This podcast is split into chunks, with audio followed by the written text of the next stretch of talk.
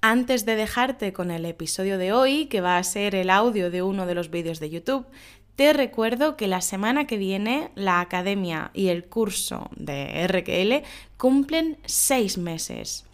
Y para celebrar esos seis meses vamos a hacer algo especial, pero solo se van a enterar, solo lo van a descubrir las personas que estén inscritas a la lista de correo.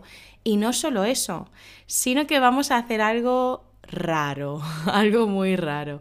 Vamos a crear un grupo de WhatsApp un grupo de WhatsApp y solo tendrán acceso al grupo de WhatsApp los que estén inscritos a la lista de correo. Así que si no estás segura, no estás seguro de si estás inscrito o no, te recomiendo que te inscribas ahora en el enlace que tienes en la descripción del episodio, que te unas a la lista de correo y así dentro de poquitos días, durante este fin de semana, te enviaré el acceso al grupo de WhatsApp.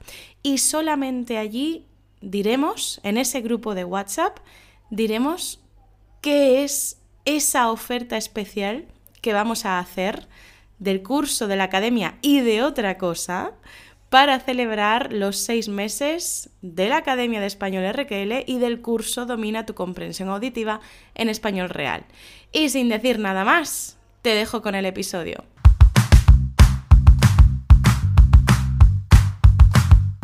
¿Cómo no parecer maleducado o maleducada hablando en español?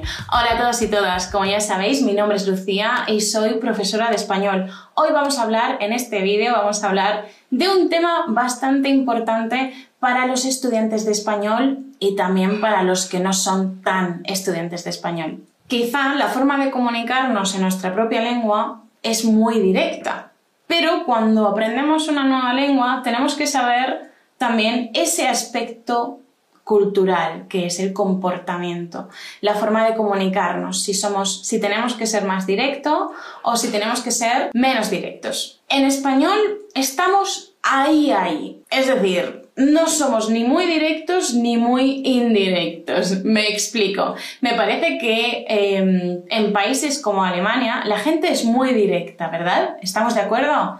Decís las cosas, los alemanes y las alemanas, de forma bastante directa. Por ejemplo, en mi último email te dije esto y no lo has hecho, hazlo. Esa es una forma bastante directa de hablar.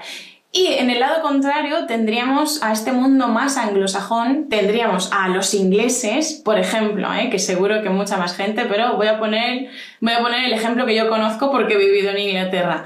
Los ingleses son mucho más indirectos, ¿no? Es típica esa frase de as per my last email.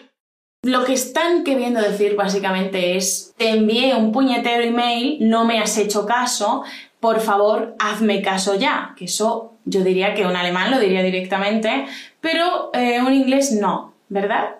Lo diríais como, como decía en mi último email o en mi último correo, me gustaría que pudieras hacer. Es como bordeando, bordeando, bordeando para decir algo, sin decirlo directamente, ¿verdad? Pues los españoles estamos en medio de esos dos puntos, desde lo más directo hasta lo más indirecto. Por ejemplo, estamos en un restaurante comiendo y el tenedor se me ha caído al suelo. Entonces yo al camarero o a la camarera le voy a decir, traduciendo desde el inglés, ¿eh? ¿Puedo tener un tenedor, por favor? En español no. En español somos más directos en el sentido de que no hablamos de yo, vamos directos al tú. Entonces vamos a preguntarte a ti, ¿puedes tú darme un tenedor? ¿Me puedes dar un tenedor, por favor?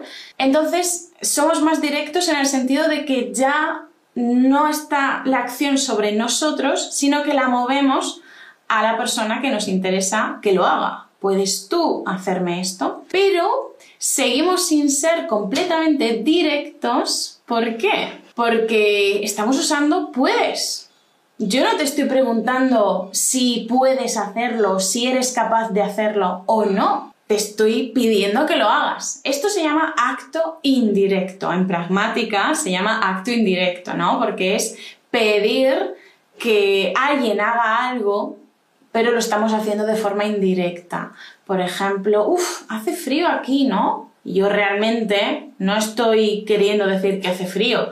Yo lo que quiero es que tú te levantes y cierres la ventana. Eso es un acto indirecto, ¿vale? Pero, como decía, no somos tan indirectos como los ingleses, porque movemos la acción al otro, y sin embargo estamos usando puedes. ¿Por qué? Porque si yo le digo al camarero directamente, oye, tráeme un tenedor, es un poco agresivo, es un poco agresivo. Hay gente que lo hace, pero esa gente puede ser considerada maleducada. Obviamente depende del contexto, depende de la confianza, pero si yo en un bar, en una cafetería le digo tráeme un tenedor, mm, es un poco directo de más, excesivamente directo. Queda mucho más educado, muchísimo mejor a hacerlo en forma de pregunta. ¿Puedes traerme un tenedor, por favor? Ya sé que sí puedes, pero hazlo, ¿no? Eh, por eso estamos ahí en medio. Si entramos en una tienda a comprar o si llamamos por teléfono para pedir una cita, no vamos a decir quiero. Hay gente que lo hace, repito, pero no es lo más adecuado. Quiero reservar una mesa para esta noche. Podemos hacerlo, pero es mejor usar estrategias para sonar más educados como por ejemplo recurrir al pretérito imperfecto de indicativo. Hola, buenas, quería reservar una mesa para esta noche. Quería. Ese quería es pretérito imperfecto, pero no estamos hablando del pasado. Es una manera de ser educados. Hemos entrado en una tienda de ropa y decimos, hola, estaba buscando, pretérito imperfecto, estaba buscando una camiseta de color azul o Hola, buenas tardes. Quería comprar una camiseta de color azul. Otra forma, que no es el pretérito imperfecto de indicativo, es el de subjuntivo. Quisiera. Buenas, quisiera reservar una mesa para esta noche. Quisiera. Muy educado, no excesivamente formal, la verdad. Más formal, un poquito más formal que quería. Es posible, quizá.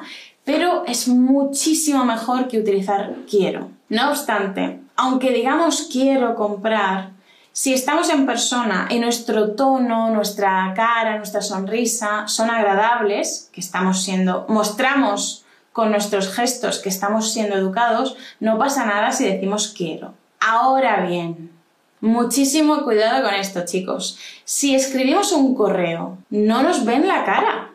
No nos están viendo nuestra expresión facial, nuestros gestos, si estamos sonriendo, no saben con qué intención estamos diciendo quiero que tú hagas algo. Hay algunos estudiantes que me han escrito correos y me han dicho quiero que hagas no sé qué. Cuidado, porque quizá en tu cultura, en tu lengua, es perfecto, no hay ningún problema. Pero en la cultura española, si le escribimos un email, un correo a otra persona y le decimos quiero que hagas esto, eso es muy agresivo. Es como que esa persona tiene la obligación de hacer eso y realmente no la tiene. Así que muchísimo cuidado, chicos. Hay que usar estructuras como me gustaría que o cambiarlo a pregunta. ¿Podrías bla, bla, bla, podrías hacer esto, o me encantaría que hicieras esto, o sería posible que hicieras esto. Ya sé que muchos habéis escuchado por ahí que en España somos más directos, pero no es verdad. Sé que hay profesores que dicen que en España somos más directos, pero no es verdad. Si a nosotros nos envían un correo diciendo quiero que hagas esto, vamos a pensar, uff, qué persona más maleducada. Entonces no somos tan directos, ¿eh? Mucho cuidado. Obviamente, a mí, cuando un estudiante de español me escribe algo así, quiero que bla, bla, bla, yo sé que es por influencia de su cultura y de su lengua y que no está queriendo ser maleducado, simplemente no sabe este comportamiento social y por eso estoy haciendo este vídeo. Entonces, repito, chicos, ir a estructuras como quería, es decir, pretérito imperfecto de indicativo y también pretérito imperfecto de subjuntivo, quisiera. Condicional, me gustaría, me encantaría. Preguntas, ¿puedes? ¿Podrías hacer esto? ¿Sería posible que hicieras esto? Bla bla bla. Me encantaría que en los comentarios me dijeras si te ha gustado este vídeo, si te ha parecido útil un tema como este y si te gustaría que hiciera más en el futuro. Nos vemos o nos escuchamos muy pronto aquí en el canal RQL, en el podcast RQL para hablar español o en las redes sociales. Hasta pronto. Chao.